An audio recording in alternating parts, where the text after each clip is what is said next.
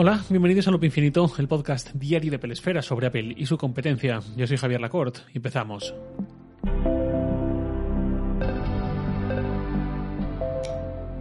En este mes de enero, que ya estamos a punto de terminar, en uno, de los sitios alcanzados por Apple fue llegar a valer 3 billones de dólares con B como empresa por su capitalización, por su, eh, eso, su valor en bolsa. Cuando su acción llegó a su máximo histórico, contando por supuesto con los splits que ha habido en este tiempo, el último no hace mucho, y llegó a valer en esos primeros días de enero 182,90 y tantos centavos, dejando esa capitalización bursátil en esos 3 billones de dólares que luego creo que no resultó haberlos alcanzado como tal, me parece, se quedó a nada, pero bueno, eso llegará antes o después, me imagino. Este mes ha habido además una corrección muy fuerte en bolsa americana, pero en algún momento volverá a alcanzarse la cifra que no tiene nada especial tampoco, más allá de ser un poco una cifra psicológica o un indicador moral más que otra cosa. Eso fue, ya digo, primeros días del mes y me hizo mucha gracia un tuit al respecto de Casey Newton. Casey Newton es eh, periodista, trabajó como redactor en Diverge durante muchos años, de 2013 me parece, muy al principio de Diverge, hasta hace cosa de un año, un año y medio que se marchó para fundar Platform, una publicación bastante recomendable sobre tecnología, pero con el foco puesto casi en implicaciones sociales, políticas, etc. Y bueno, es un tío que sabe mucho y tiene mucho recorrido. Cuando salió la noticia de los 3 billones de dólares, puso un tuit que me hizo mucha gracia, en el que decía esta victoria nos pertenece a todos, a las familias que compraron almacenamiento de iCloud porque su iPhone de entrada de gama solo tenía 64 GB, a los desarrolladores que pagaron el 30% de sus ingresos a perpetuidad, a las personas que olvidaron cancelar Apple TV Plus entre temporada y temporada de Ted Lasso. Y luego os podéis imaginar la respuesta del estilo no olvidemos a los dongles o por no mencionar el tercer juego de AirPods que me compró porque los malditos se pierden enseguida. Este tuit, igual que las respuestas, pues son claramente de broma, una broma ácida quizás, pero una broma al fin y al cabo. Pero si leo entre líneas, creo que es fácil ver un poco la parte de razón que pueden tener, o al menos hacia dónde apuntan con su crítica. O incluso, aunque no sea una crítica y no sea más que una broma como tal, pero creo que sí que es fácil ver qué hay de cierto ahí si hablamos en serio. En ese sentido, había un artículo publicado poco después de, de Macalope, un seudónimo de un redactor freelance que a veces colabora con Macworld. El artículo, de hecho, está en Macworld, en el que habla de que todo este crecimiento desbocado de Apple, esta consolidación de Apple como ya la mayor empresa del mundo por capitalización bursátil, al menos que ha dejado atrás tanto a Amazon como a Google, que antes estaba muy cerca y ahora solo Microsoft le puede seguir un poco el ritmo. Todo esto debería traducirse, o mejor dicho, deberíamos traducirlo nosotros, los usuarios, los clientes, en otras expectativas respecto a la empresa. Expectativas de que sea algo que de Macalope etiqueta con la palabra magnánima. Que insisto, 3 billones no significa nada por sí mismo, ni es una gran diferencia en este sentido, solo en este sentido me refiero, frente a cuando el valor era de 2,4, de 4,7 billones, pero quizás, ya que es uno de esos hechos psicológicos que se atraviesan y una cifra dada a subir la moral de forma particular una vez se alcanza, pues que haga cierto efecto al tipo de broma que hacía Casey Newton con esas cosas, que bueno, unas son más reales que otras, pero existe un poco, y lo hemos comentado a menudo aquí, ese proceder no siempre generoso por parte de Apple precisamente, que quizás podríamos empezar a dejar de asumir como natural y simplemente exigir en cierta forma que sea una empresa más magnánima con nosotros. Ejemplos. No hace mucho comenté los precios de las reparaciones de pantalla oficiales, tanto de iPhone como del Apple Watch. Cierto es que Apple anunció que va a liberar las herramientas, los componentes oficiales y los kits de instrucciones para reparar las averías físicas más comunes con nuestras propias manos sin que anule la garantía y es un buen movimiento, como también es cierto que no todo el mundo está capacitado para esa operación y eso no anula que los precios oficiales sean muy muy altos. Que de hecho, a veces esos precios casi han disuadido de hacer esa reparación para inducir directamente a la venta de un terminal nuevo, cosa que por cierto es poco ecológica. Si realmente Apple quiere apostar por ese ecologismo, como cuando nos quitó el cargador de la caja, no estaría de más que buscase formas de abaratar costes de reparaciones, que yo creo que si se empeñan un poco, seguro que lo consiguen, y así favorecen las reparaciones, alargar un poco más la vida del producto y desincentivar la compra de un dispositivo nuevo con su huella de carbono, con su todo. Lo cual me lleva a otro ejemplo, lo que comentaba, lo de quitar el cargador de la caja, igual que los auriculares, pero sobre todo el cargador. Puedo entender el razonamiento, lo he dicho más de una vez, y es cierto que en algún momento tendría que ocurrir. No íbamos a estar toda la vida mm, recibiendo el mismo cargador, año sí, año también, o cada tres años sí, cada tres años también, y almacenándolos uno detrás de otro. Pero es que lo que hizo Apple, mm, ese movimiento ocurrió justo al poco del cambio a cargadores USB-C, un año después creo que fue, con lo cual lo que ocurrió es que la gran mayoría de la gente que no renueva su iPhone cada año, sino cada dos, tres, cuatro años, cinco años, encontró que tenía que pasar por caja para hacerse con ese cargador porque en casa obviamente no lo tenía.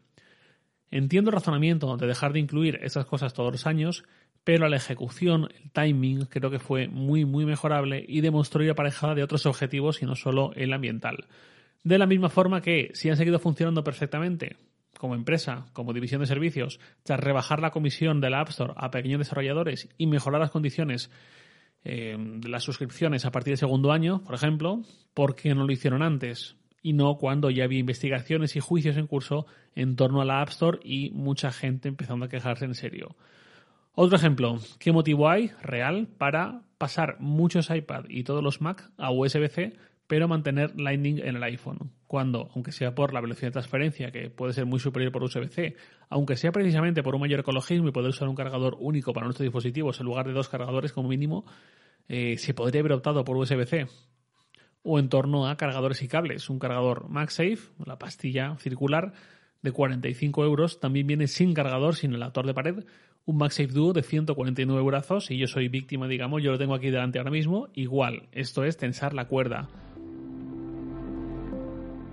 me voy a tomar un diazepam antes de seguir porque ahora me ha venido a la cabeza el almacenamiento de iCloud y los 5 GB de almacenamiento gratuito, cortesía, que llevan siendo 5 GB desde octubre de 2011 que fue lanzado iCloud, hace más de 10 años. Mira, hemos estado de aniversario hace poquito.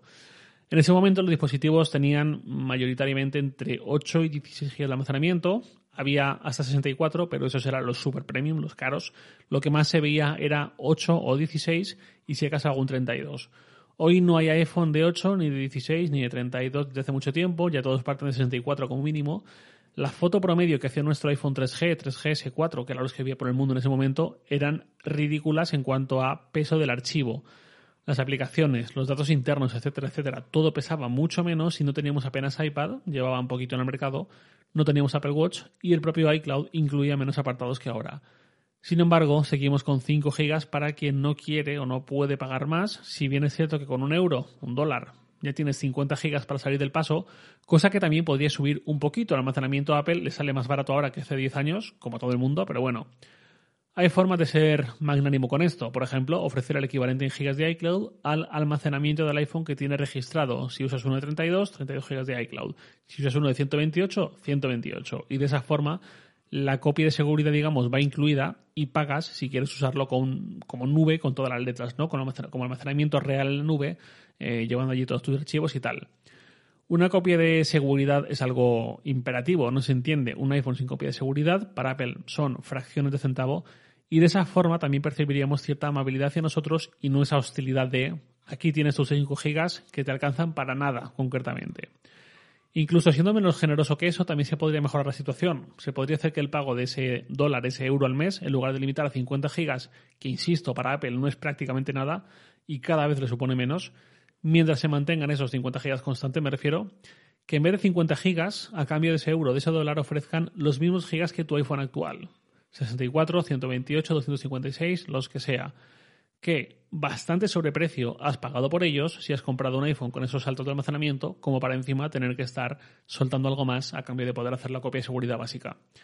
El incremento que le supone Apple es literalmente de unos pocos dólares, el venderte un iPhone de 128, de 256, de 512 frente al modelo anterior, pero los cobran a entre 50 o 100 euros, incluso más, por salto en función del modelo que sea en cierta forma, los que compran un iPhone, vamos a poner el tope, sobre todo el de medio tera, el de un tera o el iPad Pro de dos teras, están quizás subvencionando a los que compran los modelos base porque las proyecciones comerciales que hace Apple entiendo que buscan esos ingresos totales con sus objetivos de ventas y ahí ayudan más unos que otros.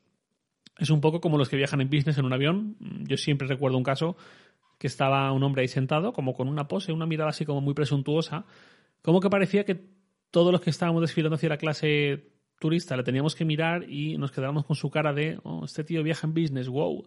Cuando supongo que se lo podría permitir perfectamente, y eso si no era un viaje de empresa que no lo pagaba él, pero yo pensé, con el sobreprecio que pagas por ir ahí, nos estás financiando en cierta forma el viaje al resto, que la aerolínea sabe que tiene que ajustar al máximo nuestros billetes y cuenta con esos billetes eh, business. Bueno, simple curiosidad, un paralelismo, viajes en avión, almacenamiento del iPhone.